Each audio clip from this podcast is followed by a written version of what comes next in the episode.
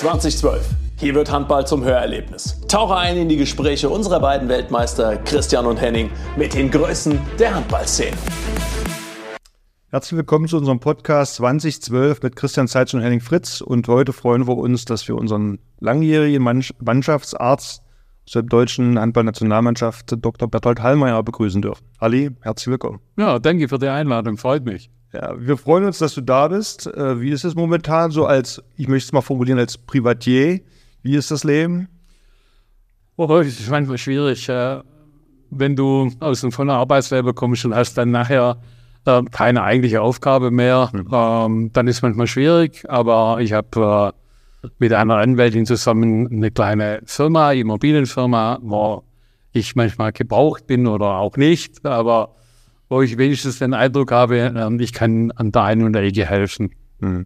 Also du hast im Endeffekt deine Aufgaben, die du jetzt für dich hast, ist aber die Herausforderung, wie du es gerade gesagt hast, ja auch für uns Sportler im Endeffekt ähnlich, äh, wenn man aus diesem vollen Arbeitsleben kommt, täglich im Training zu sein, danach vielleicht in ein kleines Loch zu fallen, dass man dann wieder Aufgaben findet, da bist du gut dabei. Ja, ja das ist auch bekannt, dass ich auch gerne male und auch da ein bisschen mehr mache und, und das große Glück habe, dass in Südfrankreich zwei doch exzellente Künstler kennengelernt haben, die mir den einen oder anderen Tipp geben und die auch manchmal ein, ein kleines Lob und sagen, das war gut, mhm. aber das andere, das sagst bitte niemand.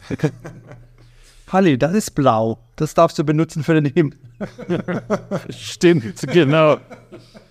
Naja, aber so, so die, diese Tipps oder um, denen zu, äh, über die Schulter zu schauen, was die können, ähm, das ist schon gewaltig.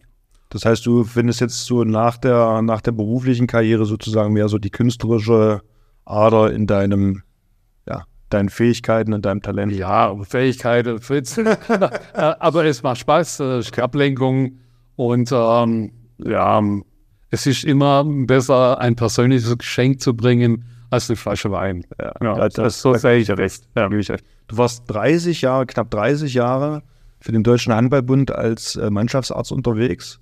Wie ist es dazu gekommen? Also wie war der Beginn? Das war, war eigentlich recht lustig. Äh, für die Olympiade in Los Angeles ähm, gab es einen Vorbereitungslehrgang für ähm, einen Vorbereitungslehrgang für die Physiotherapeuten und zwar in München. Und Klaus Eder ist für euch alle auch noch ein Be Begriff. Äh, Klaus hat es geleitet ähm, und da kam erstmal Tape-Verbandstechnik und solche Dinge. Und die Firma Leupold hat es gezahlt und ich bin da als Masseur Allmeier mit reingeschlupft, das muss man wirklich sagen. Hatte natürlich enorme Probleme mit Massagetechnik oder mit Elektrotherapie und solchen Dingen. In Anatomie konnte ein bisschen mithalten. Und beim Abschlussabend hat sich dann dieser ähm, Bezahler, Mesk hieß der, der Pharmavertreter, sich versprochen und gesagt, ähm, Herr Dr. Halmer, Sie trinken ja keinen Alkohol, was trinken Sie denn? Und dann war es große, du Drecksack, du jetzt, warum, das hättest du uns erzählen können und so. Das war eigentlich noch ein sehr lustiger Abend. Und der Physiotherapeut von den Handballer hieß Pizzak, war sehr eng befreundet mit äh, Simon Schobel. Und er hat zu mir gesagt, ich frage mal den Schobel. Nach diesem Lehrgang war ich aber dann bei den Fechter, weil Klaus Eder gesagt hat, du, äh, ich hätte dich gern bei den Fechter. Und der Fechter ist ein toller Sport, aber es ist einfach ein Einzelsport. Und ich selber habe ja Fußball gespielt, komme also vom Mannschaftssport. Und das hat mir dort gefehlt. Äh, dieser, dort herrscht doch Egoismus und äh, die Selbstdarsteller. Und bei Mannschaft, da geht es nicht. Du brauchst den links, du brauchst den rechts, den vor und den hinter dir. Und dann rief Schobel an und ich kann euch sagen genau wieso. Ah, ja, Schobel. Ah, habe gehört, bist du guter Junge. Hast du Zeit? Kommst du? Machst du ein bisschen Handball? Ja, dann bin ich zu meinem Chef und habe gesagt, äh, ich habe die Gelegenheit, eine Mannschaft zu betreuen. Äh, entweder bekomme ich frei oder ich kündige. Oh, okay. Weil ich, ich habe so das Gefühl gehabt, das ist eine große Chance in meinem Leben, auch neben der Arbeit was Tolles anders machen zu können. Und dann war der großzügig und gesagt, nee, hau ab. Äh, ist vielleicht auch irgendwann mal kein schlechtes Zeichen für unser Krankenhaus. Und dann kam ich da hin und äh, nach Steinbach und Simi war der erste Trainer und Simi ist ein Lebenskünstler, das ist ein Paradiesvogel, er hatte sehr gute Ideen. Und was ganz lustig war, Heiner der Co-Trainer. Ähm, Ja. Und dann, der Einstieg war sehr leicht, weil du hattest Andreas Thiel, der ja immer ein sehr anständiger Mensch ist und der dir über die ersten Hürden geholfen. Jochen Fratz war sehr, sehr nett zu mir, Uwe Schwenker. Ähm, also so diese, diese damaligen Handballgrößen haben dich unter die Fittich genommen, haben dir die Angst genommen. Und ja, dann beim ersten Nachmittag haben wir Fußball gespielt und das kennt ihr ja auch alle gut. Ich habe bei Alt gespielt, Alt hat gewonnen und schon war die erste Hürde genommen. Natürlich. das war im Vorfeld von Los Angeles, das so Nein, das war nach Los Angeles. nach Los Angeles. Ähm, aber dieser Lehrgang war Vorbereitung für die Physiotherapeuten für Los Angeles. Okay. Und wo ich das erste Mal dort war, ich habe ein, ein Länderspiel ähm, besucht. Das war noch in diesem Jahr. Das war, was war das? Ähm, in der Schweiz. Ähm, beim Schobel und dann ähm, die lange Zeit, wo ich dabei war, das war die Studenten-WM in Deutschland. Und ähm, ja, da war das erste Mal drei Wochen dabei. Das heißt, das war dann äh, 84 oder 85 dann? Studenten-WM. Weißt du das nicht mal? Also, Gut, gut. Ja. Zeitziel, das ist das Einzige, äh, was nachgelassen hat? ja, das, äh, das ja gut.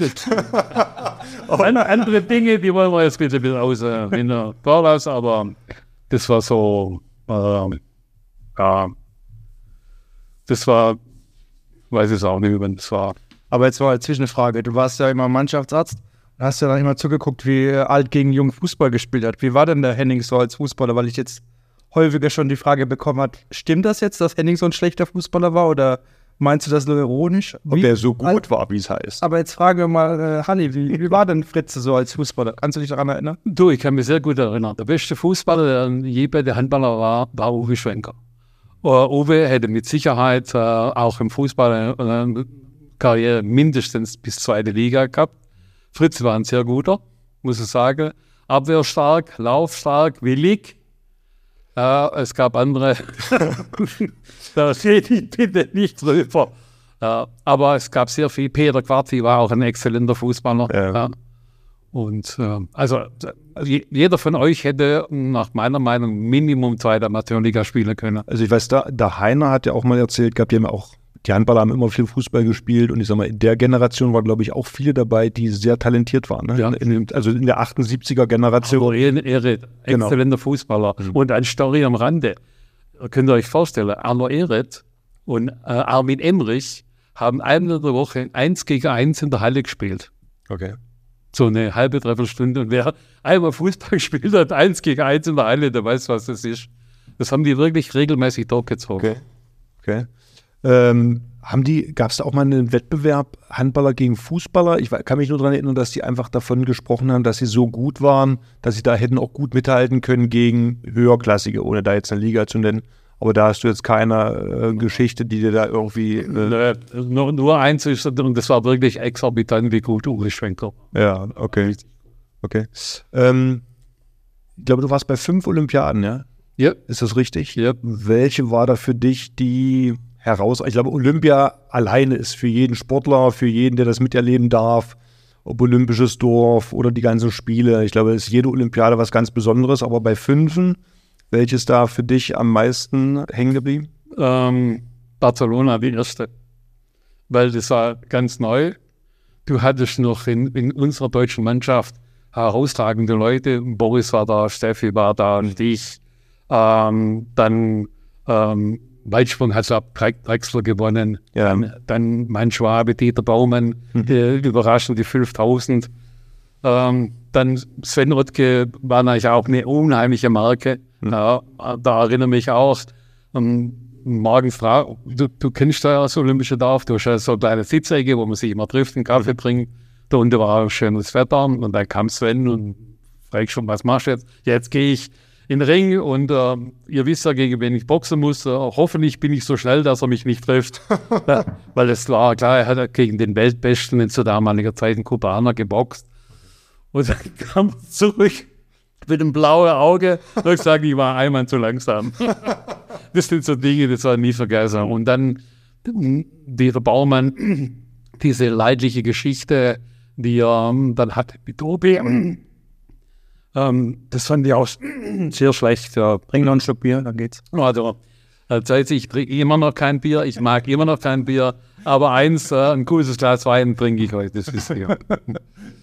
Okay, sehr schön. Ich glaube, ähm, jetzt hast du ja einige äh, deutsche Athleten aufgezählt. Soweit ich mich erinnern kann, war halt 92 auch für mich gefühlt. Ich durfte meine erste Olympiade 96 dabei sein. Da waren auch noch viele internationale Stars, die ich selber vielleicht auch aus meiner Kindheit noch äh, kannte. Gab es da irgendwie? Äh, naja, als äh, Streamteam Einlauf ist das Olympische Dorf, hättest du können sofort das gesamte Olympische Dorf ausräumen. Das war ein Auflauf, wenn du gesehen hast, welche andere Weltathleten da waren. Um, Herr Jordan. Ja. Ähm, wie hieß der, der, der große, starke Shaquille O'Neal? Der, so unglaublich. Ja. ja. und die haben eine Aura also in das Gehen. Und ich habe die, ich muss ja bei der Olympiade ja außerhalb vom Dorf äh, wohnen, ja. weil unsere Funktionäre im Dorf sein wollten. Ähm, und jeden, jeden Morgen, wenn ich ins Dorf zurückkam, habe ich Steffi getroffen. Weil Steffi ist schon morgens um sieben joggt in einem Dampf und einem Tempo, das war unglaublich. Und dann hast du jeden Morgen, hey, wie geht's da und, und, und. Und sie ist dann leider aus dem Olympischen Dorf ausgezogen. Das sind aber auch die Mannschaftssportarten schuld, weil die haben, sind dann auf dem Balkon gestanden und geschrien nach zu Steffi, zeig dich. Und du weißt schon, wie sowas abläuft. ähm, aber die, dieser Auflauf vom Dream-Team, das war sensationell. Und Boris, Becker hat es organisiert, ich durfte einmal in dem Training zuschauen. Und ich war fasziniert, dass diese enorm bekannten Top-Athleten, wie die sich behandeln lassen mussten von ihren Trainern. Oh, da war Zug, Disziplin und Ansprache. Oh, da war es ganz, du hast dich kaum getraut, auf der Tribüne mit deinem Nachbar zu reden. So war da die Stimmung. Und eine unheimliche Dynamik, wie die trainiert haben, das war, ah, das war faszinierend. Und da bin ich zurückgekommen und habe, ähm, ihr kennt aber große internationale von uns, auch mit so großen Sprüchen. Ähm, die hätte nur einmal mit denen trainieren lassen, da hätte man einen Rettungshubschrauber gebraucht, hundertprozentig. Okay. Aber, aber, war das so, dass die, das Stream Team damals schon äh, außerhalb vom Dorf ja. gewohnt hat? Ja. Weil äh, Sie haben ja auf so einem Schiff, glaube ich, haben die gewohnt, oder? Du, ich weiß es nicht mehr. Die haben trainiert ähm, ähm, im Norden von Barcelona. Wie, wie das Dorf hieß, weiß ich nicht mehr. Äh, der Boris hat es über seine Connection organisiert. Da bin ich mit dem Betreuer von ihm äh, durfte ich da hinfahren. Wir haben das zugeguckt. Das war eine kleine Halle, ah. war eigentlich hermetisch abgeriegelt, ja, dass keiner reinkam. Ja. Und ähm, gab es jemand jetzt zum Beispiel, als wir dabei waren 2004, war ich glaube ich das erste Mal dabei, oh, haben sich die Stars dann irgendwie verändert von oder ist das jetzt gleich geblieben? Ich kann mich erinnern, dass äh, 2008 war, glaube ich, äh, Serena und Venus Williams haben wir die, glaube ich, getroffen. Mhm. Und das war, die haben dann auch außerhalb vom Dorf gewohnt und äh, äh, sind dann nur reingekommen ab und zu mal. Äh, ich glaube, dass auch viele dann äh, nach, also nach äh, diesem Anschlag 9-11 dann außerhalb vom Dorf gegangen sind und nicht mehr im Dorf geblieben sind. Das ist richtig, aber das, ich habe immer den Eindruck gehabt, dass wenn du im olympischen Dorf bist, dann gehörst du dazu. Mhm. Und da war die Freundlichkeit immer so. Und für mich, äh, sagen wir persönlich, das größte Erlebnis war Cassius Clay, also Muhammad Ali. Mhm. Und, und, die Aura, also wenn ich jetzt da dran denke, friert mich immer noch. Ja. Äh, da war ich mit Josh Bauer, äh, sind wir zum Essen gegangen in Benza, wer saß da? Cassius.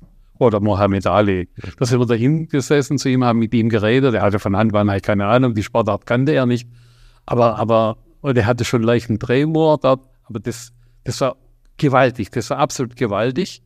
Und gleiche war in Atlanta, als sie George Foreman äh, getroffen haben. Auch der, der hatte eine Ausstrahlung, die war ähm, unglaublich. Und das kam auch zustande, weil Schremp, dieser Basketballer, ähm, das ermöglicht hat, dass sie den treffen konnte. Ja? Ja. Und wenn du dann siehst, Schremp mit der dicken Zigarre, Foreman mit der dicken Zigarre.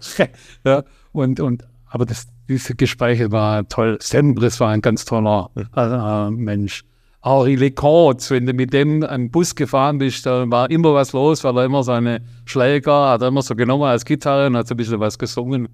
Also ich hatte den Eindruck, dass ähm, die Einzelsportler wie Tennis, dass die dann eher, wie es äh, außerhalb gewohnt hat, aber alles als Mannschaft äh, war na, Peking, denkt doch dran, da war, habt ihr doch auch gesehen, Messi, Neymar, ja, wirklich äh, fünf Zentimeter an dir vorbeigelaufen. Wenn du sie angesprochen hast, sind sie stehen geblieben, haben mit dir geredet.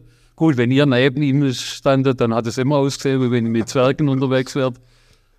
Ja, Aber aber seit ich habe nicht den Eindruck gehabt, dass das sich je geändert hat über die Jahre hinweg, sondern die, die Freundlichkeit und der Sportler ist geblieben, nach meinem persönlichen Geschmack. ja, da ist keiner jetzt irgendwie so abgehoben, dass er sagt, äh, was willst du von mir, sondern da ist man wirklich gefühlt auf Augenhöhe. Ne? Ja, du hast das Gefühl, du, du hast ja deine, deine Deutschlandjacke, der hat seine Amerikajacke oder Russlandjacke.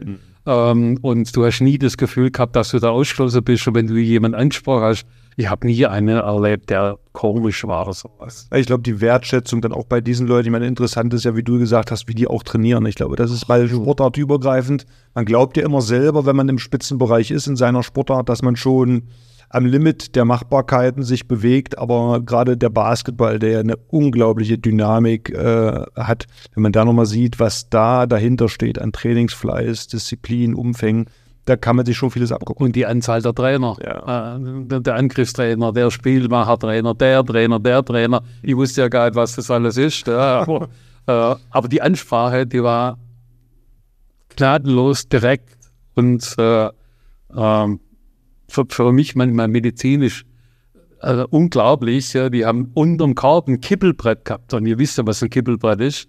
Ja, Okay. und dann ist der mit dem Sprungbein aufs äh, Tippelbrett dann oben ein, äh, den Ball in den Korb gelegt. Also das heißt, zur Stabilisierung vom oberen Sprunggelenk sind die aufs Kippelbrett. Überlege mal. Die sind ja alle getaped gewesen. Ja, gut. Ist ja trotzdem, trotzdem aber, auch, du weißt schon, wir haben uns auch verletzt trotzdem. Äh, Also die, Also das ist die, schon. sind, die sind schon an, äh, an körperliche rangegangen. Ja. Hältst du da, sind, sind das Dinge, ich sag mal, weil man ja auch mal als, als Trainer äh, überlegt, ob im sportfachlichen oder im athletischen Dinge zu verbessern, wäre das was für dich, wo du sagst, da kann man sich einiges abgucken? Ich meine, du hast das jetzt als grenzwertig betrachtet, diese Du, ja, du, kannst, du, du kannst ja vieles abgucken. Ja. und du kannst schon deine eigenen Erfahrungen machen. Du kannst, du kannst ein langes Kibbelbrett nehmen, dann ist die Instabilität nicht so groß, aber die haben kurze genommen. Also ich finde, man hätte von ihnen sehr viel abschauen können, aber das wird auch gemacht. Ja, auch die Handballtrainer, die klar wird doch bei dem Fußball, Fußball, ähm, beim Tennis oder sonst die Athletiktrainer. In dem Bereich bin ich der Meinung, haben wir zu viele, die mitreden. Ähm, das ist jetzt mein persönlicher Geschmack. Ähm, das war am Schluss so ähm, in der Praxis am Anfang, wenn du ähm, Beruf, Berufssportler untersucht hast, wegen Vertragsverlängerung oder sonst irgendwas, dann kam ein Vater mit und ein interessierter Onkel. Und am Schluss hast du sieben Leute gegen dir gehabt. Ein Anwalt, ein äh, Finanzberater, ein Spielerberater, ein, ich weiß nicht, ob ich das sagen darf, ein geldgeiler Vater, äh, ein Physiotherapeut mit, mit wenig oder, oder gar keine Ahnung. Also du hattest dann auf einmal sehr viele Gesprächspartner, die den, den Jungs, die Jungs von sich hatten. Das fand ich eine sehr negative Entwicklung. Mhm, die damit reinreden, ja.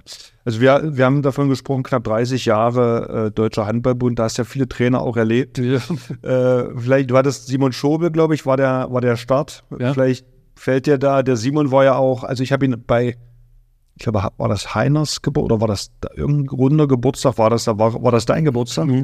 Da war er mal da und da habe ich ihn das erste Mal eigentlich so persönlich äh, kennengelernt und er war sehr kommunikativ, sehr unterhaltsam, konnte noch viele alte Geschichten erzählen.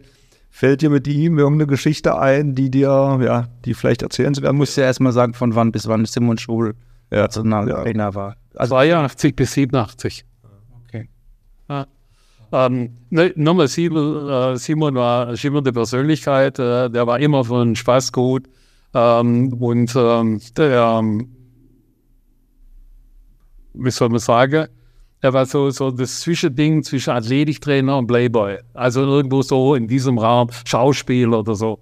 Und du hattest, äh, ich hatte zu ihm ähm, ein, dahin ein sehr gutes Verhältnis, weil äh, er wusste, ähm, der ist immer wach, äh, der trinkt nicht, äh, der ist immer in der Halle. Und das war was, was äh, davor nie war.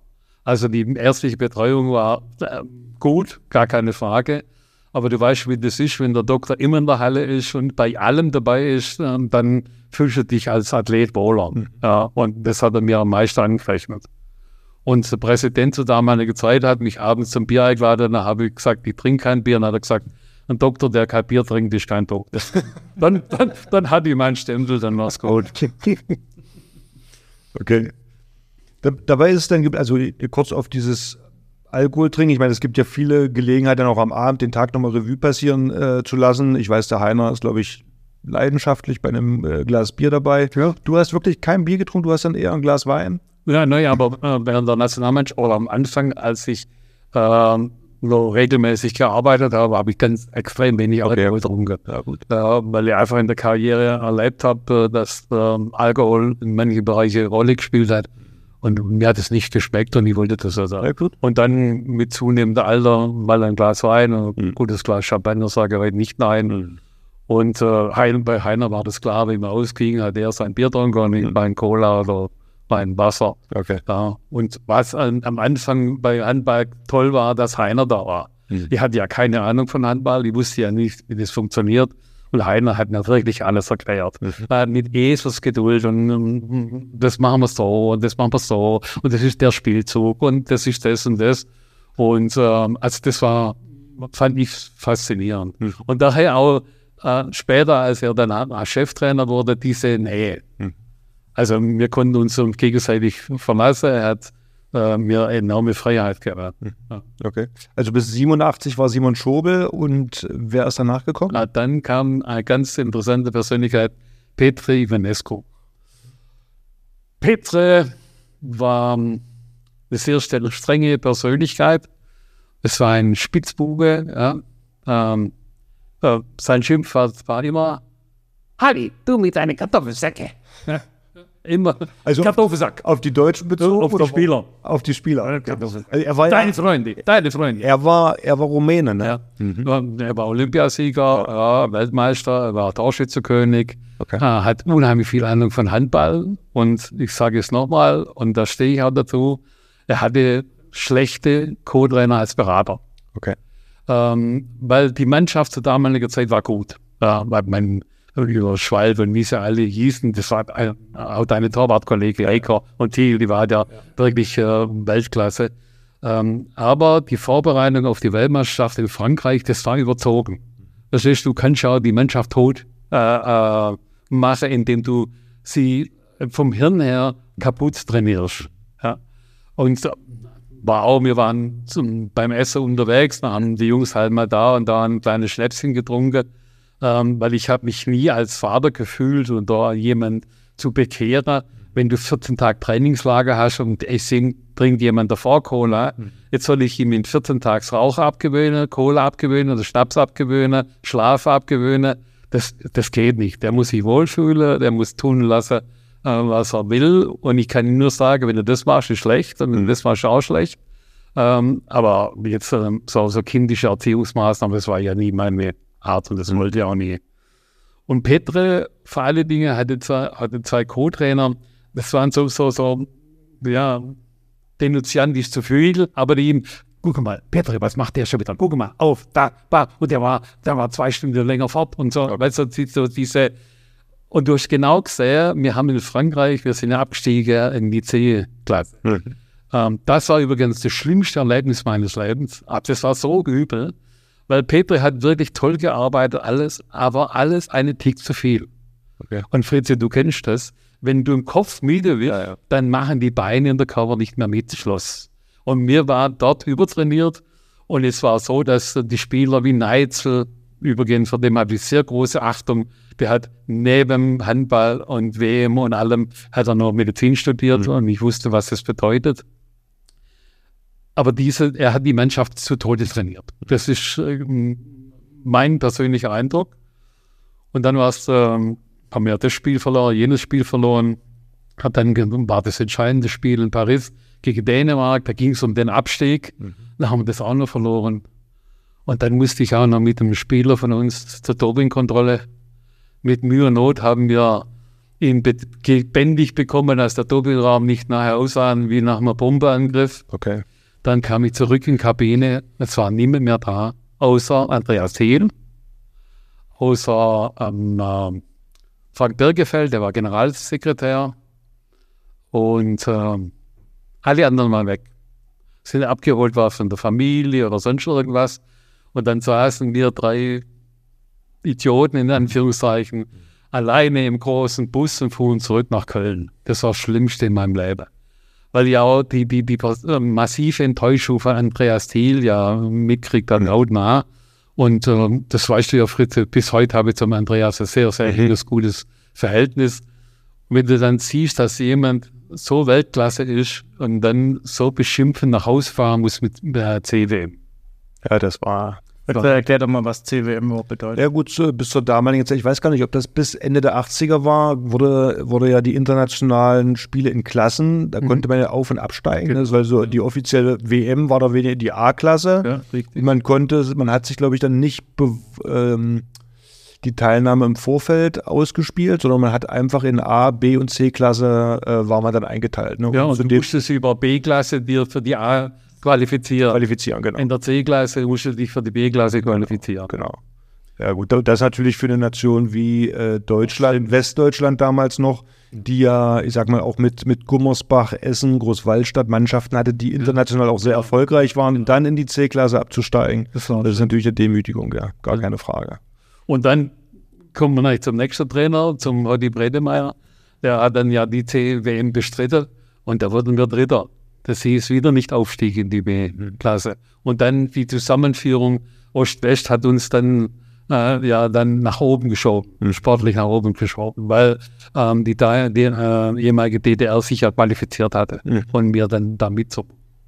Und zu Hodi Bredemeyer kann man eines sagen, Hodi Bredemeyer ist ein toller Kumpel, da kann ich ähm, ein Gourmet und äh, da erzähle ich auch eine, eine gerne Geschichte das war typisch die Bredemeyer. Wir waren bei der Union WM, ich weiß es nicht mehr genau, war das äh, 89, 90 oder so, in Spanien, in Nordspanien. Und ähm, das war sehr erfolgreich. Wir sind, glaube ich, Zweiter geworden, äh, auch mit Cebu und also schon mit, mit den späteren großen Handballern. Und dann kommt äh, Hoddy zu mir und sagt, riechst du, riechst du es? Sie wollen heute abhauen. Weshalb wie? Ja, doch, ich spüre das. Heute Abend ist was los. das kenne ich. Und dann war es so, Fritze, dann sagt er zu mir so, wir gehen jetzt äh, um 10 Uhr, du machst die Runde. Ja, ich habe die Runde gemacht, mir ist nichts aufgefallen. Ähm, und ähm, er gesagt, jetzt äh, gehen wir in die Stadt, trinken einen Kaffee und um halb zwölf sind wir zurück. Dann warten wir in der Hotelhalle, äh, bis die Jungs kommen. Äh, und da wir sehen, wir sitzen da, dann fehlen der, der, der, der. Man denkt, jetzt erzählt er wieder die große Storys. Ihr kennt ihn ja auch. Er ist ja auch der schöne Geschichtenerzähler. Auf jeden Fall, wir waren dann in der Stadt, kamen zurück, stand schon der Erste, eine halbe Stunde nachdem er nach zu Hause sein sollte, knutschend am Strand. Der hatte denn keine in der Hand. Nein, das machen wir da. Wir haben ja, wir haben ja vorher ausgemacht, ja, ja. mein Schwarzbuch lasse zu, sonst müssen sie sich ein paar eingraben. Ja, redet über schöne Dinge. Auf jeden Fall hat er die junge Dame einen Meter zur Seite gestellt. Ich quer das Watt, Job zurück ins Hotel. Das war der erste. Dann saßen wir im Hotel. Dann kam Sie so schnell joggen. Wegen, ähm, ihr wisst, wo ich war. Alles gut. Ah, ja, ein ganz lieber. Auf jeden Fall, dann kam der zweite, der stand vor uns, wusste nicht, was er sagen sollte. Er war ja Stunde zu spät. Mhm. Ja, stand vor uns. Dann ging das Stammel los. Das war mir auch immer erinnern, dann sagt er, Honey, Honey, immer von Deutschland. Und ihr musstet dich lachen? Neben Ernst, bis er weg war. Und dann kam ähm, der Hotelier und sagt, ähm, Sie müssen schauen, da will einer am Dachkähner hoch. Wir gehen raus, dann stand einer von uns, ein Dachkähner, so zwei Meter Höhe. Es ging nicht mehr nach oben, es ging nicht mehr nach unten, es stehen da der Hallmeier und der Redemeier. Das ist so eine Scheiße. das war die auch mein Leben nie vergessen. Das ist peinlich. Ja, und dann machen wir ein Spiel und die haben super gespielt. Mhm. Und Spanien Da so zehn Sekunden vor Schluss haben wir äh, das entscheidende Tor gemacht. Okay. Also man sieht auch, dass so ein Ereignis dann auf einmal alles zusammenscheißt. Und da haben sie richtig gut. Gut, da hatten mit Sicherheit einige noch ein schlechtes Gewissen und äh, haben dann gesagt, so heute müssen wir. Äh, Und jetzt nochmal so was zum Bredemeyer. Ähm, dann hat Hötti gesagt, so, ähm, der Delegationsleiter hat uns eingeladen zum Essen, ähm, aber der hat keine Ahnung. Da sind wir los. Heute und ich, jeder gleich Champagner. Das hat schön Austern. Und als der zahlen musste, hat er Schnappatmung gehabt. Aber das war Hotti. Ja. Und auch zu Hotti habe ich nach wie vor ein sehr gutes Verhältnis. sehr, sehr schön. Hotti war dann bis zu welchem Jahr? 92. Bis 92, okay. Hat er also bis zur Olympiade ran oder hat er die Olympiade auch noch als Trainer Wir, waren noch bei der Olympiade als Trainer. mit, mit ihm? Ja. Genau, das war ja dann äh, mehr oder weniger die gesamtdeutsche äh, Mannschaft. Ähm, ich glaube, vom Ergebnis her war das auch nicht so. Wir sind, äh, pass auf, das habe ich sicher irgendwo aufgeschrieben. Äh, Zehnter wurde Ja. er. Zehnter. Zehnter. Äh, und ähm, man muss aber auch fairerweise sagen, Frank Wahl war übers Zenit. Ja. Äh, Winzelmann war übers Zenit. Mhm. Ja. Ähm, bei uns äh, war enttäuschend, äh, unsere Größen haben auch verkackt. Mhm. Ja, auch zum Beispiel Jochen Fratz war mit sich einer, einer der besten Linksaußen, die es je gab. Ja. Aber da war auch nichts los. Mhm. Also war es dann ja eher so das Abenteuer, ich sag mal, für die, für die Spieler aus, aus dem ehemaligen Osten dann so dieses Abenteuer Olympia, dass man dann auch gar nicht so als Einheit, äh, wo- woran würdest du es festmachen, dass man. Weil Du hast, du hast zwei Mannschaften zusammengeführt, Okay, okay. wo nicht gepasst haben. Okay. Ja, ähm, Hotti hatte eine junge, ehrgeizige äh, Mannschaft aufgeboten, die am Schluss dann sehr gut funktioniert hat. Und auf der anderen Seite hattest du doch die alternden Stars. Und äh, Frank Wahl war ja absolute Weltklasse, da gab es ja gar nichts. Ähm, und das hat nicht gepasst. Also die, die Hierarchie und so, äh, das hat nicht gepasst. Okay. Wer ist dann nach Hotti? Wer ist da Trainer dann? Ähm, das war dann, oh, das kann ich auch fragen, kurzzeitig Armin Emmerich. Ja. Ähm, der ist ja dann eingesprungen. Ähm, mit Kurt Reusch, das war ein exzellentes äh, Trainergespann. Und Armin ist ein unheimlich äh, sympathischer, persönlicher, äh, hatte unheimlich sympathische Persönlichkeit. Kurt Reusch war als Co-Trainer ein exzellenter Zuarbeiter. Und ähm, die waren dann bei der Weltmeisterschaft in Schweden. Da war ich leider schwer krank. Äh, hatte Gott sei Dank, äh, ich hatte Gehirnhautentzündung, mir geholt im Krankenhaus. Und ähm, ich aber, manche sagen, ich was geblieben, aber äh, ich habe nicht den Eindruck. Können wir nicht bestätigen. Ähm, ähm, und die haben ja ganz überraschenderweise, haben die ja in, in Schweden ähm, hm, einen sehr guten Platz belegt. Ähm, Waren die Sechster oder irgendwas? Also genau im Kopf habe ich jetzt auch nicht mehr die Platzierung über die Jahre, aber nicht dabei? nee, da war ich noch nicht dabei. äh, Du ich, du, ich rede die ganze Zeit nicht mit, weil ich kann ja nicht mitreden. Da war ich noch eh Jugend, glaube ich. Also sag mal so, bis, bis 93 habe ich es auch eher aus den Medien erfahren. Äh, ich glaube jetzt so die nächsten Schritte ab 94, da habe ich ja mein, mein, also mein erstes Länderspiel 94 gemacht, aber die, in Magdeburg. in Magdeburg, genau. Aber 94 war noch die, ich glaube, es war die erste, jetzt lass mich kurz überlegen, die erste Europameisterschaft, die, die gespielt wurde. Ich glaube in Portugal sogar. Ja, da war der Arno, Arno Ehre da. Arno Ehret, genau. Kretsches, glaube ich, erstes Turnier, soweit ich mich erinnern kann. Ich glaube, Kretsche war das erste Mal mit dabei. Und war nicht Knorris Vater, Netze Knorris Vater, dort, äh, Thomas Knorr, ja. ja, der war doch dort äh, ein Torschützekönig. Das kann, ja, Also, Ja. und, und hatte aus Kreuzband Artgröße, glaubt er. Ich weiß Das weiß ich nicht. Das weiß ich. Aber da war Arno Ehret dann äh, Trainer, genau. Was, was kannst du zu ihm und zu der Zeit vielleicht sagen? Du, ähm, Arno ist ein sehr gebildeter Mensch. Äh, für mich hat er manchmal die Mannschaft äh, überfordert mit seinem ähm, intellektuellen Stil, das muss man sagen. Ähm, oder er hat immer einen Schritt weiter gedacht wie die Mannschaft. Ähm, hat mit Bieke eigentlich einen, einen toller Co-Trainer gehabt. Bieke hat sehr viel ausgeglichen in der Geschichte. Ähm, und Arno ähm, ist nach wie vor ein unheimlich interessanter, toller Gesprächspartner. Also ich liebe ihn sehr oder ich mag ihn sehr, ähm, weil er hat auch seinen, seinen, seinen Grundwitz, so dieses südbadische, hat er nie verlassen und äh, wir sind auch ähm, während der Zeit privat zusammenkommen. Und wenn er jetzt äh, im Raum Stuttgart ist, besucht uns oder mich immer. Also ich kann mich daran erinnern, dass er sehr ehrgeizig war, weil er hat oftmals dann nach dem Training dann den Ball noch genommen und dann entweder vom, von außen geworfen oder sie Meter geworfen. Also da wollte er sich immer schon noch mal am besten mit den aktuellen Spielern und äh, das zeigt so seinen, seinen Ehrgeiz. Ja, und er war ja auch ein, ein Trainer und Spieler, Ja. äh, noch in, in Schutterwald, glaube Mhm. Äh, War das Hof, Hofeier? War er Spieler Okay. und nachher war er Spielertrainer. Okay. Äh, und dann äh, Peter Quarti hat ja von ihm sehr viel profitiert. Okay. Äh, wie war denn Fritze so in seinem ersten Nationalmannschaftslehrgang?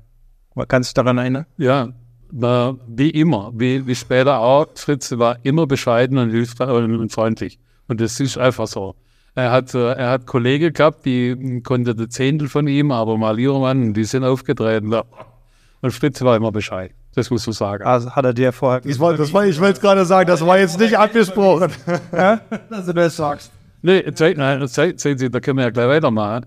Ähm, auch wir zwei hatten ein extrem gutes Verhältnis miteinander, auch ähm, weit über das normale Maß hinaus. Ähm, und ähm, ich bin nach wie vor der Meinung, ähm, diese Weltklasse-Leistung bei der BM 2007 hast du auch gebracht, weil du das bekommen hast. Das konnte ich mit dem Heiner absprechen, dass du dein eigenes Zimmer hattest, dein eigenes Reich ja, und dass du die auf niemand Rücksicht nehmen musstest. Was? Ja, ja. Das reicht? Wo ist das jetzt hin? Privilegien. Ja, ja, ja. Linkshänder muss man sagen. Seit- ja, ja, ja. Dein Zimmer war auch das, ähm, das Lernzimmer. Äh, ohne Zeit hätte nach wie vor keine Ahnung von. Ach, ach so, jetzt habe ich verstanden, das Lernzimmer für IT. Ja, oder? ja, da, Okay. das Prinzip, du weißt doch, wie der, mich ausgelacht hat, wie sie das alles äh, auf die Reihe bekommen hat. Er hat weggeschaut und hat da unten gespielt und hat mir da geredet und hat trotzdem einen Brief geschrieben und bis ich die äh, Taste drauf habe. Aber ich viel zu bedanken. Und äh, auch da ist es so, dass ähm, auch mein Sohn Zeitzi über alles liebt und Zeitzi und Kretsche sind die zwei große Vorbilder von ihm gewesen. Und wenn da jemand was Negatives über Zeitzi und Kretsche gesagt hat, oh, der hat es verschissen gehabt. Das ist Ärger. Aber Fritze, ne, Fritze war immer bescheiden und nett. Vielen Dank. Ähm, ja, Arno, Weißt du, jetzt weißt du nicht mehr weiter. Ne? ja, jetzt muss ich erstmal erst mal schlucken. Äh, äh, nee, der, der Arno, Arno hatte mich äh, genau auch in die Nationalmannschaft geholt, 94. Dann haben wir ja auch die WM 95 in Island gespielt. Das war das erste Turnier, was ich mitspielen durfte. Beziehungsweise war ich als Nummer drei dabei. Andreas Thiel und Jan Holpert waren damals die Torhüter. Das Torwartgespann, auch, ich finde, ein überragendes Turnier. Ja.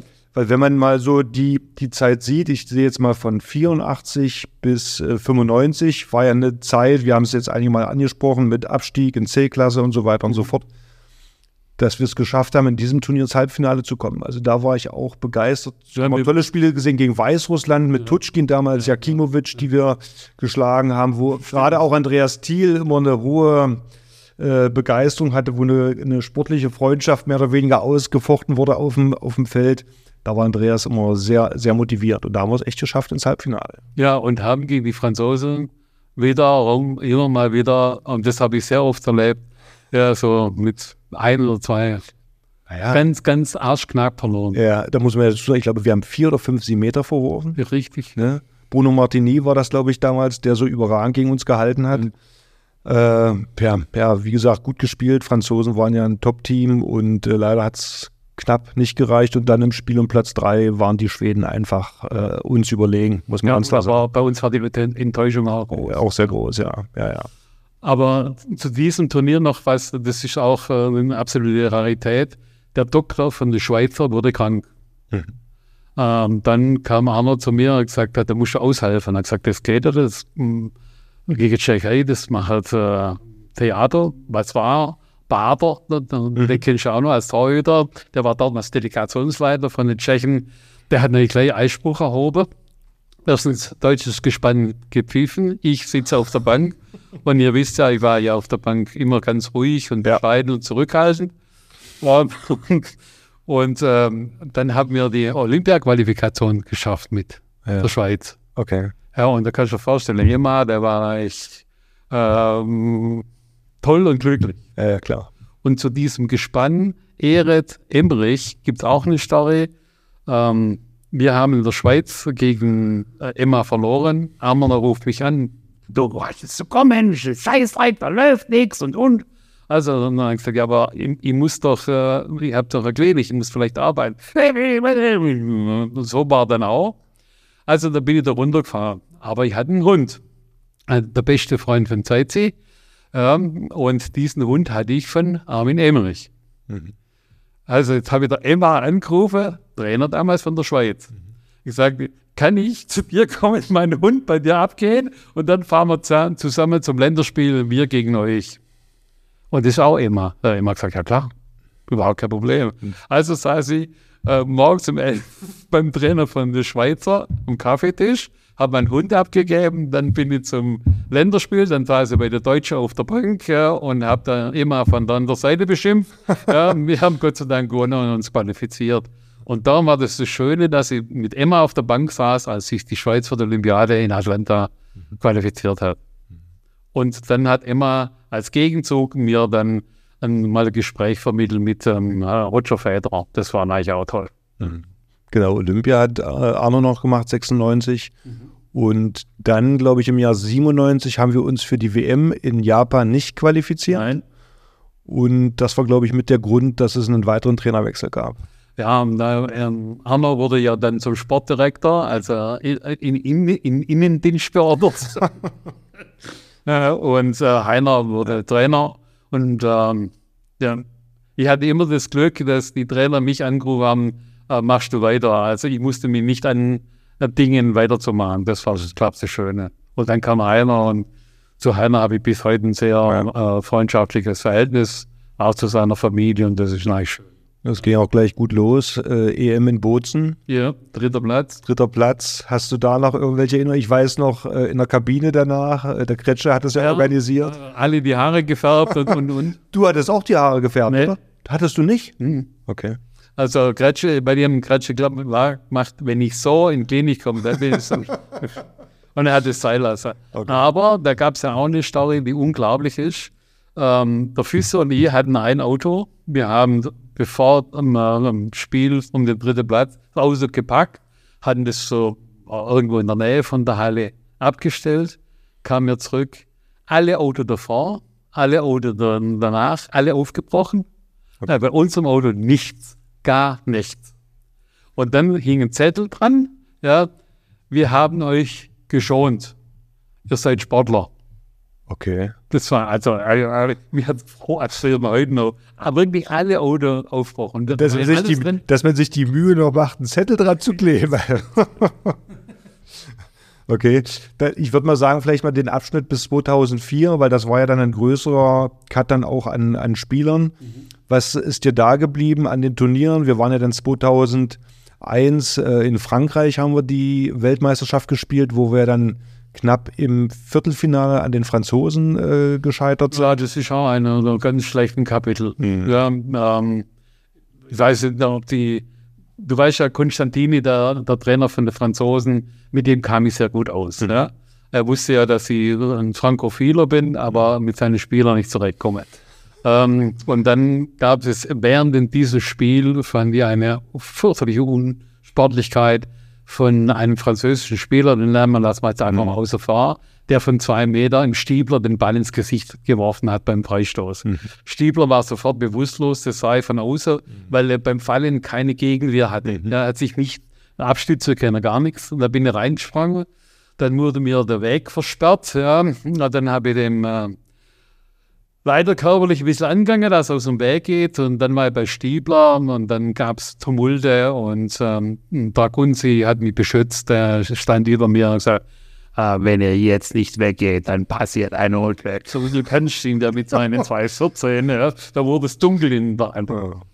Ähm, dann haben, äh, haben wir äh, zehn Sekunden vor Schluss hat der Check dir einen Ja. ins kurze Eck äh, Ja, ja. geknallt.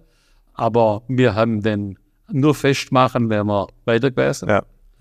Und dann haben die Schweden uns in der Verlängerung, aber sowas von FIFA, das war eine Schweinerei hoch dran. Ja.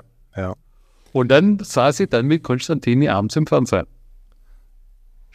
Welchem, welches Kanal? Französisch? Ja, Du, weil der, der Punkt, darauf wollte ich noch hinaus, du kannst ja auch Französisch gut sprechen, äh, was ja. dann auch bei der, bei der Kommunikation mit den Spielern äh, hilfreich war. Ich, ich, konnte, ich konnte natürlich auch ähm, die Ausdrücke, die wehtun. Und ähm, dann hat französische Fernseher angefragt, kam, okay. kam Konstantini, äh, Konstantini? Ja, kon, kam zu mir und sagt, Halli, äh, hm, komm mir diesen Vorfall, den räumen wir aus, gehst okay. mit? Ich sage, klar, bin ich mit. Und ähm, dann hat er das von mir toll erklärt und gesagt, Leute, der liebt seine Mannschaft über alles und der kämpft bis, bis aufs Messer. Ja, und wir beide sind Freunde. Wollen Sie jetzt sonst noch was wissen? Und dann war der Reporter dann gleich zurück und auch Konstantini habe dann in Südfrankreich noch das eine oder andere Mal getroffen. Und es war einfach eine, eine geniale Persönlichkeit. Ja. ja, also auch sehr diplomatisch, weil ich sage mal so, er hat ja dieses Feuer, was ja immer irgendwo zwischen Frankreich und Deutschland irgendwo steht, nicht noch befeuert, sondern er war eigentlich sehr diplomatisch in dem Moment. Er ist super. Ja. Ich merke schon, du holst tief Luft, du willst was sagen. Nein, so langsam können auch äh, die jetzt einschalten, die äh, später geboren sind. Jetzt kommt zum interessanten Teil. Jetzt kann ich auch mal mitreden. Bisher konnte ich nicht Im zweiten Teil darf der Zeit ein bisschen mitsprechen. Nein, nee, es, es, kommen ja jetzt auch die, die Jahre, wo wir dann, ich sag mal, mit der Nationalmannschaft äh, tatsächlich um Titel auch mitgespielt haben. 2002 äh, die Europameisterschaft im Finale, äh, ich meine, vielleicht auch nochmal interessant, da haben wir ja Verlängerung äh, gespielt. Ne? Ja, und da ist auch so, ähm, dass wir dem Eros ewig dankbar sein, der hat meine Karriere gerettet. Du, du weißt, Fritz, äh, du kriegst einen Ball ins lange Eck oben von außen. Ja. Äh, dann war jetzt noch zehn Sekunden. Wir machen schnell in Mitte, machen das Tor. Der ähm, Feldschiedsrichter pfeift Tor und dann kommt dieser ich sage nicht, was ich denke, kam dann am Pfiff dagegen. Ja. ja.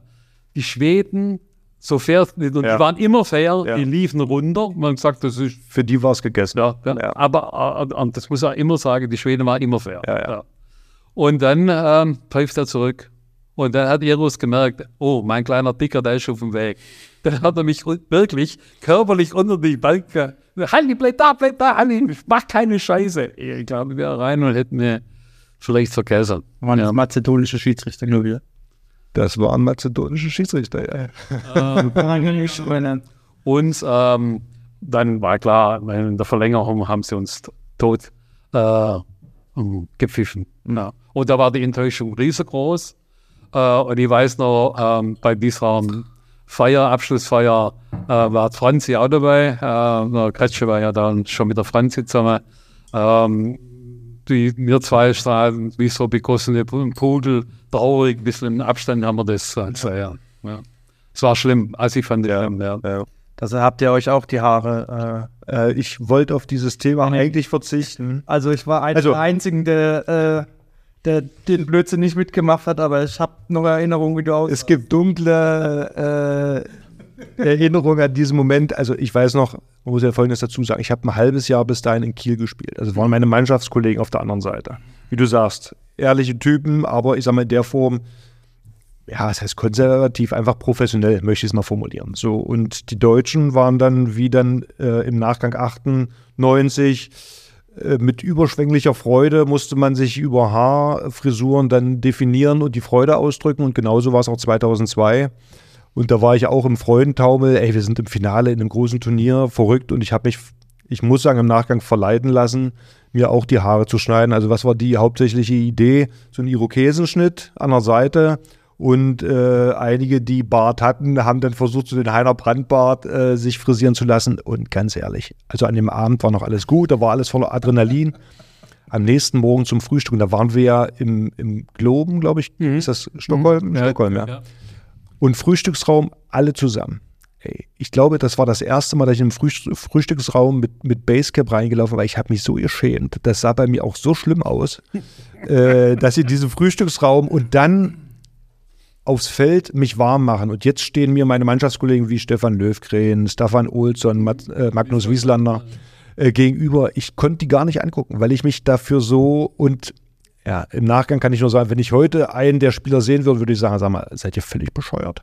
Also darauf bin ich, das war ein Moment, wo ich nicht stolz drauf bin und ähm, ja, also ähm, da war ich kein gutes, kein gutes Vorbild. Der sich dran gehalten, aber Pommes. Der ist so. der, hat den, der hat den Trend weiter durchgezogen. Ja, der war konsequent. Genau, genau. Ich glaube, da wirst du äh, auch dumm gucken, wenn Pommes seinen Streifen nicht mehr hätte. Ja. Ja, dann erkennt man ihn nicht mehr. Ne? Ja gut, 2003 äh, lief auch gut. Wir waren im Finale. Leider gegen die Kroaten hat es nicht ganz gereicht. Wir haben die Chance gehabt auf Unentschieden, äh, haben leider dann äh, ja viel. Wir, also Heiner hat Große Chance. ja ja große Dann, dann zwei Dinge, das muss man auch sagen. Kretsche hat sich äh, die Hand gebrochen, Mhm. die Mittelhand. Und das muss er auch nochmal sagen, Kretsche hätte alles getan. Ich glaube, wenn es ein Finger gewesen wäre, hätte er gesagt, amputiere und zunähe. Er wollte unbedingt. Und äh, der ähm, Kretsche ist ja wirklich eine Frohnatur und der, der steht über alles und der große Max und alles. Aber da hat ihm mir so fürchterlich leid getan, weil da ist ein, ja, ein Traum geplatzt. Er wollte unbedingt Endspiel, wollte unbedingt Weltmeister werden und dann konntest du medizinisch nichts machen. Dann Cebu, äh, hattest du eine Oberschenkelzelle, konnte outspielen. Damit hast du ähm, zwei wichtige Leute für diese Abwehr auf jeden Fall verloren gehabt. Und dann haben wir ja eine Großchance gehabt. Alki Emil hat der Torwart hochgeschossen. Ich wollte es jetzt nicht mal erwähnen. Nein, ist aber so. Nee, also es, war ja, es war ja einfach so. Also, was man vielleicht auch sagen muss, Heiner war ja jemand, der da auch stark, ich sag mal, der ersten sieben das Vertrauen gegeben hat. So und äh, leider dann zum Ende des Turniers sich aufgrund von Verletzungen, Ermüdungserscheinungen dann auch der eine oder andere rausgefallen ist. Das war bei dem einen oder anderen Turnier so. Und natürlich ist es dann für die auch nicht ganz einfach, die bis dahin dann wenig Spielanteile bekommen haben. Und das war dann im Finale so. Und äh, da haben wir wirklich. Trotzdem haben wir uns exzellent. Haben wir die Chance? Ja, ja, überragend. Zwei Minuten vor Schluss. Ja, wir haben die Chance gehabt, aber es sollte dann auch in diesem Turnier nicht sein und da war ich auch sehr enttäuscht nach diesem Spiel, auch weil, ja, selber bin ich auch nicht, ich sag mal, an meine Bestleistung gekommen und dann ist es, glaube ich, die Mischung aller Dinge, die dann die Enttäuschung doch sehr groß sein Dein. Torwartkollege, der hat einmal im Leben gut gehalten, das war dem Spiel, oder? Der Sola, ja. Ja. Oh, das, so lange war das sonst äh, so Solana. Solana. Nee, da hat er uns echt den Zahn gezogen. Ja, und dann kam äh, Gott sei Dank das schöne Jahr 2004, wo dann der große Durchbruch dann doch kommen sollte mit, äh, ja, in Slowenien. Welche Erinnerung hast du da an das Turnier? Du, das Turnier hat, ähm, ah, also zuerst mal die Hiobsbotschaft, äh, Ja. Katsche kann nicht spielen, wurde ja an der Leiste operiert. Ja, dann Markus Bauer beim ersten Spiel Innenmeniskus gerissen. Ich dachte, jetzt geht die Kacke schon wieder los. Äh, und dann sitzt da ja einer nur bei uns am Tisch, der hat ja eingeschweißt, mein lieber Mann, das war unglaublich. Also, Seit sie hat ein Turnier gespielt, ich glaube, das kurze Eck oben, das hat nachher einen Holzschaden gehabt. Das hat da reingeschwichst. Und Kann ich nicht erinnern. Ich kann mich nur noch ans Halbfinale erinnern, wie wir vor gegen, äh, die Tradition, die Tradition kann ich mir erinnern. Ja, ich glaube, ich glaube, äh, für Kretsche ist Thorsten Jansen, oder? Hat Thorsten Jansen? Grimm? Oder war das Heiko Grimm? Du weißt, ich weiß wirklich nicht mehr. Ja. Und äh, also und da, ich hatte es ja gerade angedeutet gehabt, dass Heiner halt so eine erste Sieben hat viel spielen lassen. Und äh, ich finde, das zeigt die, die Stärke dieser Mannschaft, weil es war dann eigentlich die zweite Reihe, die bis dahin wenig und jeder, der so ein Turnier mal mitspielen durfte, möchte natürlich auch gerne selber zeigen, was er kann. Er möchte seinen Teil dazu beitragen. Und im Viertelfinale war es Janulaf, nee, warte mal, im Viertelfinale warst du es gegen die Ungarn. Gegen die Ungarn warst du es, das weiß ich noch. Unglaublich. Da kam Unglaublich. Volker Zerr, ich weiß nicht, ob er verletzt war oder er war müde. nee. Und da kam Zeitzi rein. Volker Zauber hat an diesem Tag einfach, einfach nichts getroffen. Ja, ja. Und da kam, ich weiß noch, die erste, die hast du aus dem Stand ins kurze Eck oben reingeschweift und denkt, der Ball ist kaputt. Das ist das. Gegen Faselkasch, der war auch ein überragender Torwart. Genau. Bei Zeitzi wusste auch nicht, was er machen soll. Und im Halbfinale war es Jan-Olaf Immel gegen die Dänen, der die Dänen kaputt geschossen hat. Und dann und das Spiel gegen die Franzosen, wo man so in fürchterlicher Unterzahl war, nur noch äh, ähm, fünf oder sechs gegen vier, wo du alles weggeholt hast. Das war die WM 2-3, glaube ich. Das war die WM 2-3. Das war ja, das war ja. Gegen Bertrand Gilles. Ja, der Schill, der, der, der war mindestens zehnmal allein. So Ja, ja. Ne? Und ich glaube, am Schluss hat er aus Wut vorbeigespielt. Da ist er, der, der hält nicht aber einfach wieder. Ja. Ja, und mein zweites 2-7 war insgesamt eine tolle Geschichte. Ja. Was, was, äh, weiß ich nicht, wie ihr das seht, aber mir kam dann nachher in der Berichterstattung Toto Jansen einfach zu schlecht weg, weil Toto war überragend, das muss man sagen, vorne wie hinten. Ähm, und äh, was auch für mich überraschend war, die Kombination Zeitz-Glandorf, dass es funktioniert hat. Weil es ja vom menschlichen her zwei total unterschiedliche Menschen sind. So, ich glaube, äh, wir waren sogar Olympia 2004 waren wir zusammen auf dem Zimmer. Äh, Holger Klandorf nicht. Und? Er mit seinem Buch, ich mit meinem Laptop. Nein, also ich glaube, ich habe nie ein Problem mit Holger Klandorf. Ja gut, aber rein so von der Art seid ihr beide doch eher auch dann eher relativ Auch, gut. auch vom Sportlichen her total andere Spiel. Ja, äh. Spieltyp, ja. ja. ist ja gut, wenn man zwei unterschiedliche. Gar keine Frage. Und dann eins ist auch, äh, das muss man auch sagen, Fritze, ähm, dass dein, dein zweiter Torhüter auch immer positiv war. Hm. Ja, Äh, auf jeden Vielleicht Fall. der heute auch. Karst Lichtlein. Ja, also das muss Karsten, da muss man die Ja. Hut. Ja, Der, Karsten, der Karsten war immer äh, unheimlich fair, unheimlich äh, für die Mannschaft. Er war nie neidisch. Genau, ich glaube, das ist ein wichtiger Punkt, weil ich glaube, man merkt, ob jemand jetzt professionell ist der Sache wegen, aber in sich natürlich damit kämpft, was ein völlig normaler Prozess war. Aber äh, Lütti war da sehr authentisch und war wirklich sehr loyal. Du hast ihm das immer angespürt, dass das jetzt nicht gespielt war, sondern er war sich seiner Rolle bewusst und hat die, ich sag mal, mit allem, was dazugehört, das ausgefüllt. Also das ist ja auch eine große menschliche äh, Fähigkeit und, und auch für das Profigeschäft nicht Und selbstverständlich. die hatten unheimlich tolle Assistenten. Ja, das ja, hat mir ja immer geholfen. Aber, Weißt du, musst ja das tragen, das machen, das sehen, das tragen. Hat mich moralisch und händisch ständig unterstützt. Ja. Ja. Aber dein, dein, äh, im Endspiel war es ganz arg wichtig, als du dich verletzt Ja. hast, dass dein, dein ähm, zweiter Torhüter ähm, die Chance packt hat und nicht aus Neid, sondern weil er auch gewollt hat. Ja. Jochi Bitter, falls ihr Auch, das, auch, das, auch das ist ja eine große, was ich gerade angedeutet habe. Bis dahin wenig gespielt und jetzt musst du, wirst du das kalte Wasser im, Finale geworfen. Und äh, das Spiel drohte zu kippen und äh, er hat dann in der entscheidenden Phase, wo die Polen die Chance haben auf Unentschieden, kriegt er den Ball an den Kopf und dann war bei ihm so dieses, äh, dieser Bann gebrochen. Also da auch großen Respekt. Du ja, und, und klar, du weißt, ich saß ja immer, immer neben Ersatzteus. Also ich kann drüber alle sagen, und er war immer fair. Du hast nie ein negatives Wort oder sowas gehört. Er war immer für die Sache. Und da war ja wieder äh, das Spiel gegen die Franzosen im Halbfinale, zweimalige Verlängerung. Welche Erinnerung hast du an dieses Spiel? Ähm, das Tor von den Franzosen, der Ausgleich war, glaube ich, korrekt. Also, weißt du, von außen das Tor. es, es, gab, es gab ja von vielen Seiten ne, mit Schiedsrichter hier und da, also wir haben es ja angedeutet, ich glaube, es über die lange Sicht gleichen sich gewisse Dinge aus. Ich habe das emotional noch so im Kopf, dass da jetzt nicht gefühlt. Ich glaube, da sieht man ja viele Momente, die man für sich sehen möchte, auch ist da schwer einen neutralen Blick zu haben. Ähm, aber wo es da ging, die Franzosen verlieren, keine Ahnung, anderthalb Minuten vor Schluss den Ball. Wir sind im Ballbesitz und äh, Toto Jansen ja, lässt auch den Ball irgendwie aus der Hand fliegen und Gigu bekommt den. Äh, ich stehe auch relativ weit vor dem Tor. Er macht das Tor. Und wenn man da jetzt, ich weiß gar nicht, was sie gepfiffen haben, ich glaube Schritte oder so wollten die, glaube ich, ich weiß es nicht. Das Tor war korrekt. Das muss man ganz klar sagen. Ja. Aber, aber weil du sagst, es gleicht sich aus. Also ich persönlich im Nachschau, und ich habe jetzt ja auch vieles wieder nachgelesen, Ja. Hatte den Eindruck, dass wir ein paar Mal fürchterlich beschissen wurden. Ja? Ist subjektiv, ganz Ja, ja. klar. Und wenn du an der Bank sitzt, ist eigentlich noch Noch schlimmer, ja. Ähm, und ähm, was an der ganzen Weltmeisterschaft äh, ein bisschen für mich traurig war, dass mir in manchen Dingen drumherum einfach halt professionell war. Okay. Äh, zum Beispiel Nikola Kiefer wollte unbedingt eine Karte.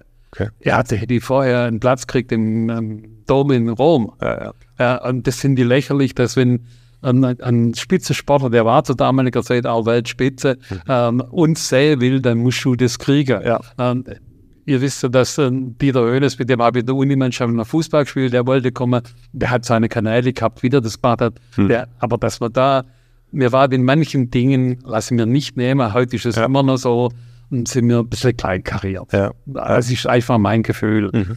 Und ähm, was, was äh, und, und Heiner konnte mit seiner Art einiges zudecken. Ja, das muss man einfach sagen. Äh, ich habe ja hinter der Kulisse einiges mitgekriegt. Äh, Der Heiner musste da zudecken, musste da zudecken, da musste er wieder schlichten und so. Ähm, er hat Arbeiter machen müssen, dann das heißt Trainer machen. Vielleicht so übers, übers ganze Turnier der, der WM, war ja auch mit, mit Höhen und Tiefen. Wie hast du das äh, wahrgenommen? Ich meine, wir hatten ja intern natürlich, hast du eine WM im eigenen Land, da willst du Weltmeister werden, aber wir gehörten ja auch nicht zum Favoritenkreis. Und nach dem Spiel gegen die Polen in der Vorrunde war ja eigentlich das Aus schon fast vorprogrammiert. Und dann kam ja, was ich für eine interessante Situation fand, jetzt im Nachgang natürlich diese Pizza-Affäre. Weiß ich, warst du damit, äh, hast du das mitbekommen damals, als dann die Pizza irgendwie? Ja, Erzähl mal, wie. Du hast sie bestellt. Zeit, Zeit, ich weiß ganz genau, ich war immer auf eurer Seite und habe hab, hab äh, bei der jeweiligen Trainer immer um euch gekämpft. Aber ähm, ich habe äh, die Bestellung nicht mitbekommen. Nur stand auf einmal der Pizzamann vor mir mit zehn Schachteln und dachte, irgendwas stimmt hier wirklich nicht. Ja, und dann äh, wollte ich das Ganze ja klettern, dann hat es der Heiner auch mitgekriegt. Und dann das Schlimme ist ja, du hast ja um so eine Mannschaft rum auch Leute, die, die halb loyal sind, sagen wir, das ist mal eine, äh, vorsichtig ausgedrückt, die dann aus Wichtigkeit bestimmte Dinge weitererzählen müssen. Ja.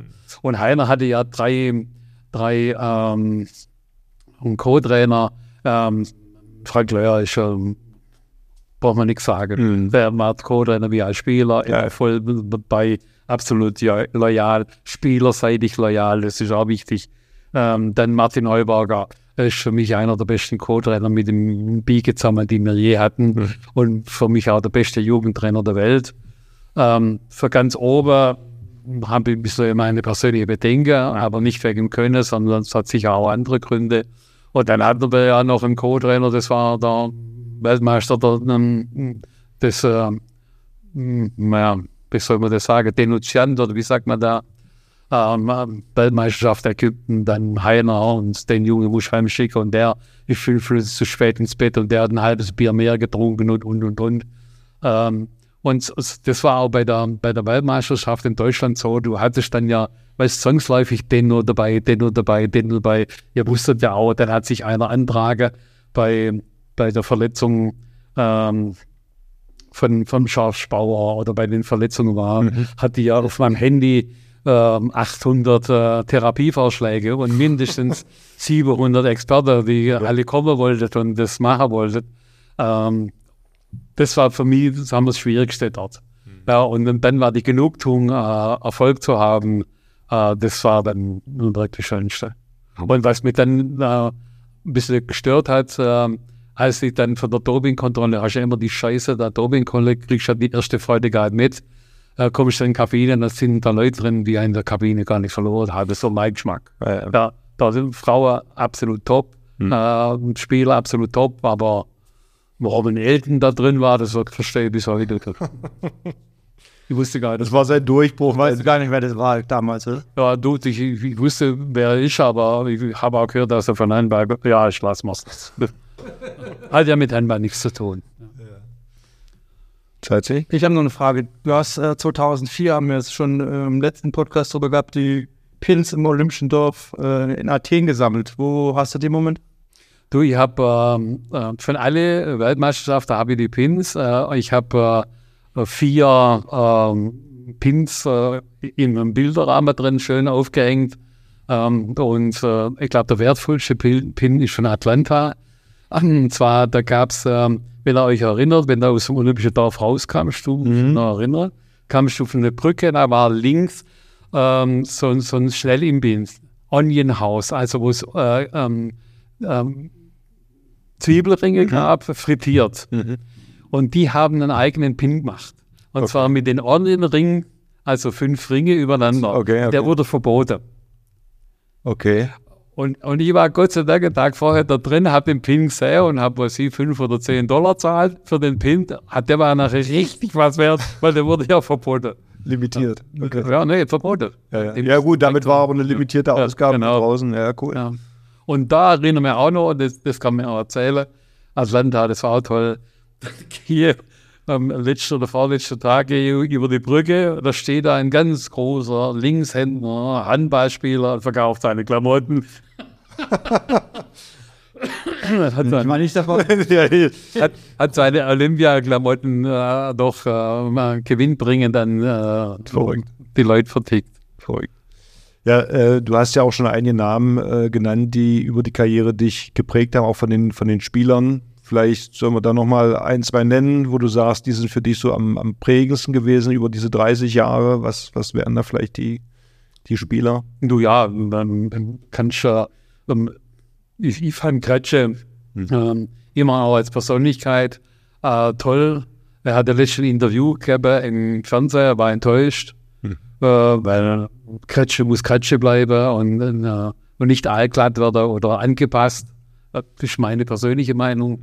Er war enttäuscht oder du warst enttäuscht? Ich war enttäuscht. Du warst enttäuscht. Ja, er hat ein Interview gegeben über Handball beim, beim Sportstudio. Okay. Ja, und, und da, wie Kinderkretsche, viel amüsanter, viel giftiger und so. Okay. Und so ist ist er doch ein bisschen gebügelt. Vielleicht ist es mit dem Alter so. Ähm, und nochmal, Toto Jansen ist für mich immer unter Wert äh, äh, repräsentiert worden. Du weißt, ich bin mit George Bauer, nein, ich auch doch, dass seine Kinder sind sportlich und ähm, Tochter äh, bist auch medizinisch immer verbandelt und bist in der Nähe. Ähm, als Yogi in Stuttgart gespielt hat, war er mal bei einer Verletzung öfters mal dort auch. Habe mit ihm trainiert. Jetzt Heine in Stuttgart. Ähm, Heine hat ja geheiratet. Ähm, habe es mir nicht nehmen lassen, ihm ein Bild zu malen. Und zwar ein Andy Warhol. Und äh, ähm, da habt ihr schon, wie du, verrückt und kreativ.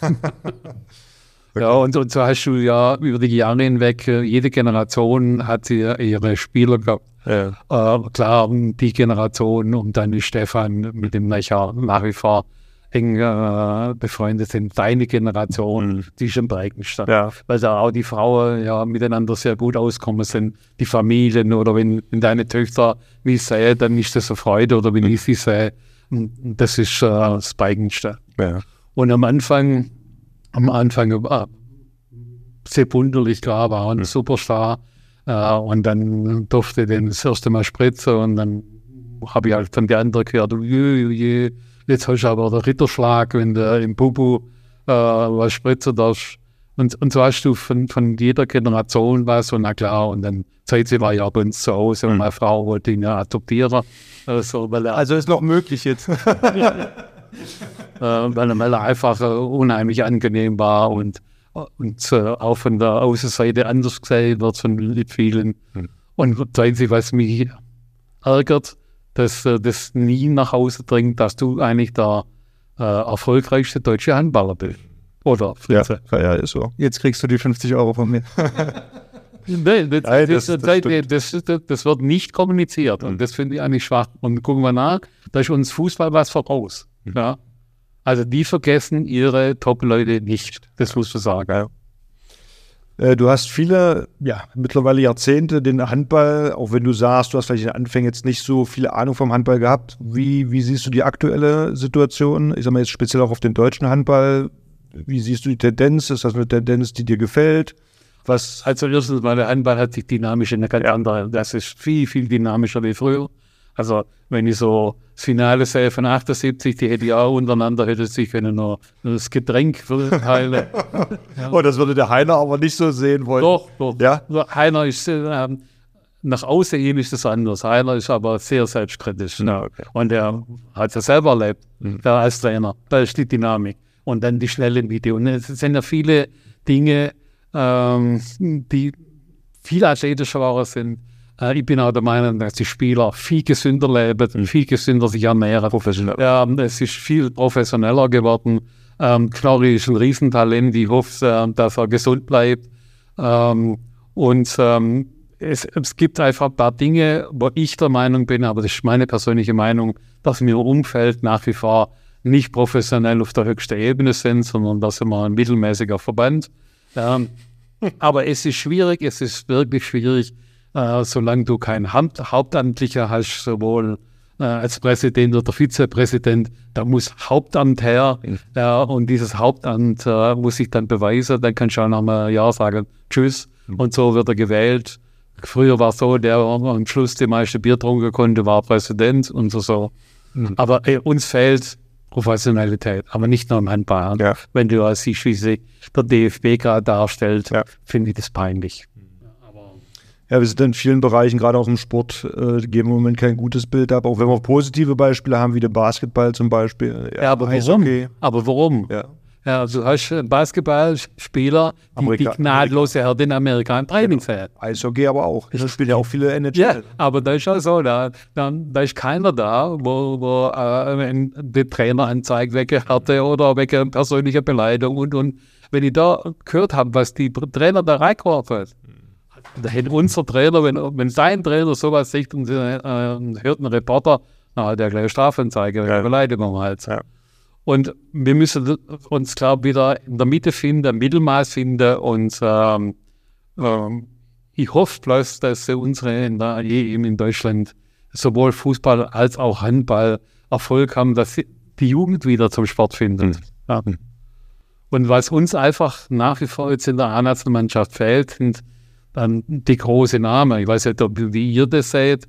Ähm, Äh, du, Mario, Handball, ja. ja. Guck mal, 2016 hatten wir auch nicht unbedingt die, die großen Namen. Ähm, ich glaube, die können schon zusammenwachsen. 2007 sind wir auch als Team gewachsen. Ähm, ich weiß nicht, ob es immer die großen Namen sein müssen. Ähm, ist tatsächlich die Frage. Ich glaube, der dass, die, Russewirkung dass eine gewisse. Ach so, meinst du es? ja. Ja. Ja, Guck, ich bin doch mal so, überzeugt. aber wir haben mit, mit, mit Knorr ein. Ich glaube, dass Julian Ja. Köstler äh, ein, Riesentalent ist. Lichtlein, Ja, also ich glaube, dass wir schon Spieler haben, die jetzt in der medialen Ja. Aufmerksamkeit, da nimmt Juri Knorr natürlich viel auf sich und das ist natürlich auch äh, Fluch und Segen.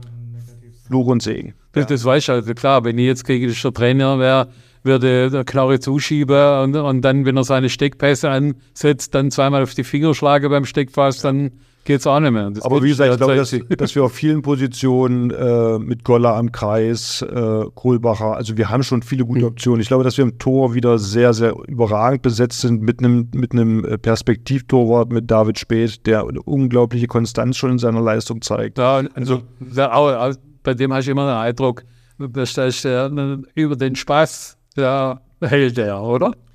Ja gut, der feiert natürlich jedes Tor. Ja, super. ja. also und ich finde, er hat, das haben wir auch schon mehrfach thematisiert, immer eine Idee. Er geht gezielt zum Ball. Ich habe selten einen Torwart gesehen, der so jung das schon so praktiziert. hat. Spekuliert oder was? Nee, nee, der, der nicht spekuliert, der gezielt äh, beobachtet, was macht der Schütze mit der Hand, der also wirklich zum Ball geht. Also ich bin da sehr positiv äh, und freue mich drauf, die Herausforderung. Und das war ja auch so ein bisschen die Diskussion, inwieweit die Abwehr stabil ist. Deswegen hat man ja versucht, äh, Pekeler, Henrik Pekeler äh, zurückzuholen, um die Abwehr weiter zu stabilisieren. Das wissen wir auch selber, dass große Turniere gewinnst du eine Abwehr. Ne? So, Ja. Da reicht jetzt gute Torhüter, reicht da nicht aus. Da brauchst du eine gute Abwehr.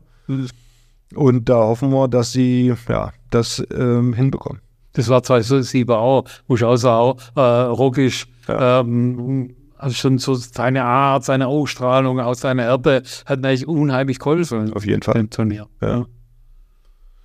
Halli, gibt es noch irgendwas, was dir auf der Seele liegt, was du noch gerne über das Thema Handball, über dich sagen Was mir auf der Seele liegt, ist eines, ich finde es toll, dass diese All-Star-Team Mhm. ist, dass es sehr viel gemacht wird äh, für die Allgemeinheit.